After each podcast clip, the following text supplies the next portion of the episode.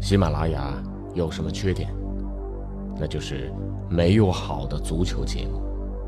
于是，我来了，喜马拉雅就没有缺点了。哈哈哈！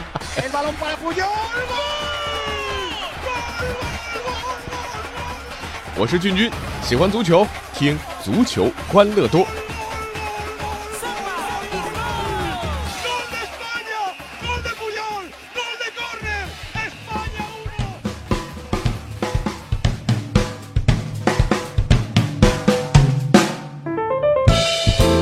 欢迎来到本期的足球欢乐多，我是君君。好了，今天凌晨呢，呃，第二场欧洲杯半决赛也落幕了，一场德法大战啊，最后东道主两球零封德国人和 C 罗所在的葡萄牙会师决赛。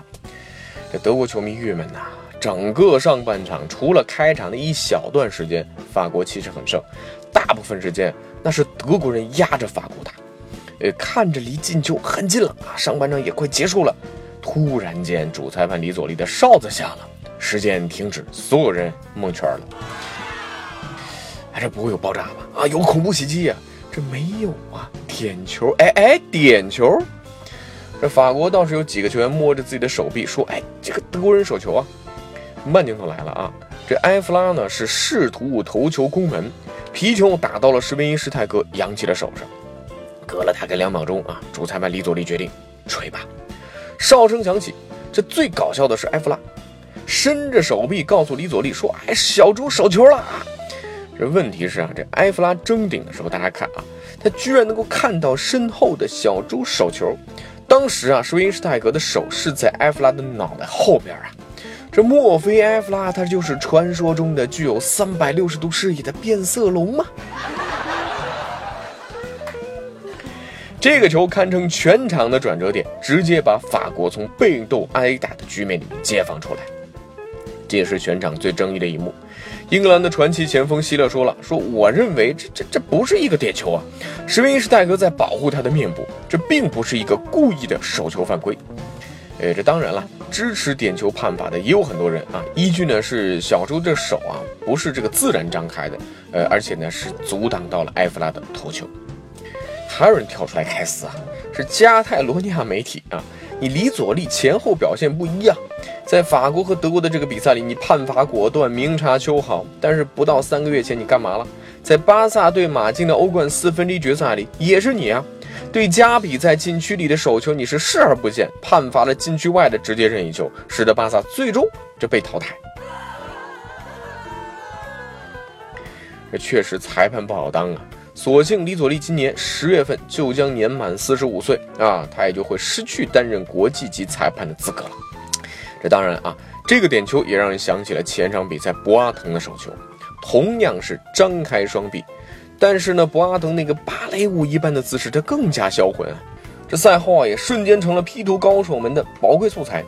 于是啊，这博阿滕在网络上成为了排球运动员、篮球运动员、芭蕾舞表演者和泰坦尼克的啊主人公。这也是2016年啊那场欧冠半决赛被梅西过人倒地后啊遭到 P 图恶搞之后，博阿滕第二次被调戏了。这有时候呢，输赢真的很难用常理来解释。博阿滕加小猪，德国队连续两场在禁区里防守当中手球。什么鬼啊！德国过去十年只有一次手球送了点球，最近两场就是两个。这当然，这场比赛也有和博阿滕一样被玩坏的啊，就是天王盖地虎，我有大吉鲁。在格里兹曼点球破门之前啊，其实这个吉鲁有一次单刀啊，眼前一大片无人开阔地，这只见阿森纳锋霸大踏步带球突进，这可惜啊，这脚下实在太慢了，步频实在太低了。笨重的冲刺，让这飞奔回来的这个赫韦德斯啊，在吉鲁射门之前把球挡掉了。有网友啊，这在推特上啊，这个吉鲁略显笨拙的一幕呢，已经被玩坏了。这有网友铺了一双铁鞋啊，示意吉鲁当时穿着啊这铁鞋在带球。更有网友这砍了膝盖以下的这个部位把吉鲁啊，意思是你看你看他用膝盖带球踱步。也有更损的啊，把一小狗趴在乌龟上啊，这讽刺大吉鲁。这玩归玩啊，说点故事。今天的英雄格里兹曼啊，本届欧洲杯已经打进了六个进球。时间呢，回到去年十一月十三号的那个晚上，格里兹曼呢代表法国和德国进行友谊赛。这很少人知道啊，那个时候他的妹妹摩德格里兹曼走进了巴塔克兰音乐厅。接下来的事情大家都知道，法兰西大球场之外发生了爆炸，剧院里的摩德被恐怖分子用枪打中，鲜血染红了他的衣服。比赛首发出场的格里兹曼在中场哨吹响之后，发了疯一样开始寻找关于自己妹妹的消息。万幸的是，这妹妹最终没有大碍，逃出了巴塔克兰剧院。所以经历了生死离别，格里兹曼在球场上也显得是越来越成熟了。如果说之前啊，大家还都在说说威尔士和葡萄牙的半决赛是 C 罗和贝尔的金球奖之争，但现在是不是应该加上一个格里兹曼？哎啊，接下来正好我们把话题转到威尔士和葡萄牙的这场半决赛。哇，这话题转换实在太有水准了。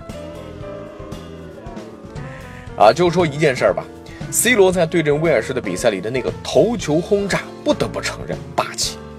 在这个进球的过程当中啊，C 罗完美展现了他的弹跳和制空能力。根据估算，他头球的位置距离地面达到了两米八八。C 罗的身高多少？一米八五啊。这很容易算了啊！C 罗这次跳跃的垂直高度超过了一米。另外呢，滞空大概时间是一秒，这弹跳高度和滞空时间啊，绝对媲美顶尖篮球运动员。我们做个比较啊，篮球之神迈克尔乔丹被称为飞人，他的滞空时间达到了零点九二秒。这科学家称啊，这个滞空时间是任何人在空中能够停留的最长时间，任何人的滞空时间他都不会超过一秒。二零一六年，今年的 NBA 全明星扣篮大赛上，拉文和戈登上演了近年来最精彩的扣篮盛宴。当时，拉文罚球线附近胯下换手扣篮的滞空时间是零点八九秒，而戈登空中接球做扣滞空时间达到了零点九七秒，比乔丹还多了零点零五秒。真的，这 C 罗啊，趁着今年行情好，赶紧去 NBA 签个大合同吧。这 C 罗沉迷于健身房，这是大家都知道的啊。C 罗日常的力量训练累计负重啊二十二点四吨，他每天会做三千个仰卧起坐，通常呢是一边看电视一边做，这三千个跟玩儿一样啊。他的生活也是非常职业，日常的饮食摄取高蛋白和碳水化合物，每天确保八小时睡眠。呃，数据显示啊，C 罗的大腿周长达到了六十二厘米，最高的原地弹跳高度达到了两尺七英寸啊，大概就是零点九七米，这比 NBA 球员的平均值要高。C 罗的颈脖能承受五 G 的拉力，相当于 F1 车手的标准。C 罗身体的脂肪含量只有百分之七，比模特还低。这体型专家早有结论了，说 C 罗完美的躯体集合了 F1 赛车手、网球天王和短跑巨星的优点啊，他的臂膀还可以和西班牙网球天王纳达尔媲美，这让 C27，这让他在上肢对抗、空中球争夺当中占据上风。他的胸腹肌肉线条感清晰，给人紧密的感觉，这又跟百米飞人博尔特相似。好了啊，听完这些结论，我觉得 C 罗也不要跟 NBA 签约了啊！我收回刚才说的话。他应该跟谁签约呢？跟漫威呀！漫威还整什么蜘蛛侠、钢铁侠、美国队长、雷神、托尔、绿巨人、金刚狼、神奇四侠、恶灵骑士和蚁人呢？这些都是虚构的，而 C 罗啊，就是这么真实而可怕的存在，就是这么真实而可怕的存在。不管你喜欢还是不喜欢。进球张个 O 型嘴，庆祝必插圆规腿，点球数量谁能破？头上两斤啫喱水，这就是 C 罗。好了，今天的足球欢乐多就到这里，期待着 C 罗和格里兹曼在决赛里的巅峰对决，看看谁会是金球奖的最终得主。那七月十一号啊，周日的晚上，周一的凌晨就是欧洲杯的决赛日了。那我们在狂欢决赛夜的活动当中见喽！好吃好喝好拿，还有神秘大礼，请关注微信公众号“足球欢乐多”，也可以微博搜索“足球欢乐多 FM”。足球欢乐多的 QQ 群是幺七七幺六四零零零。我们下期节目再见。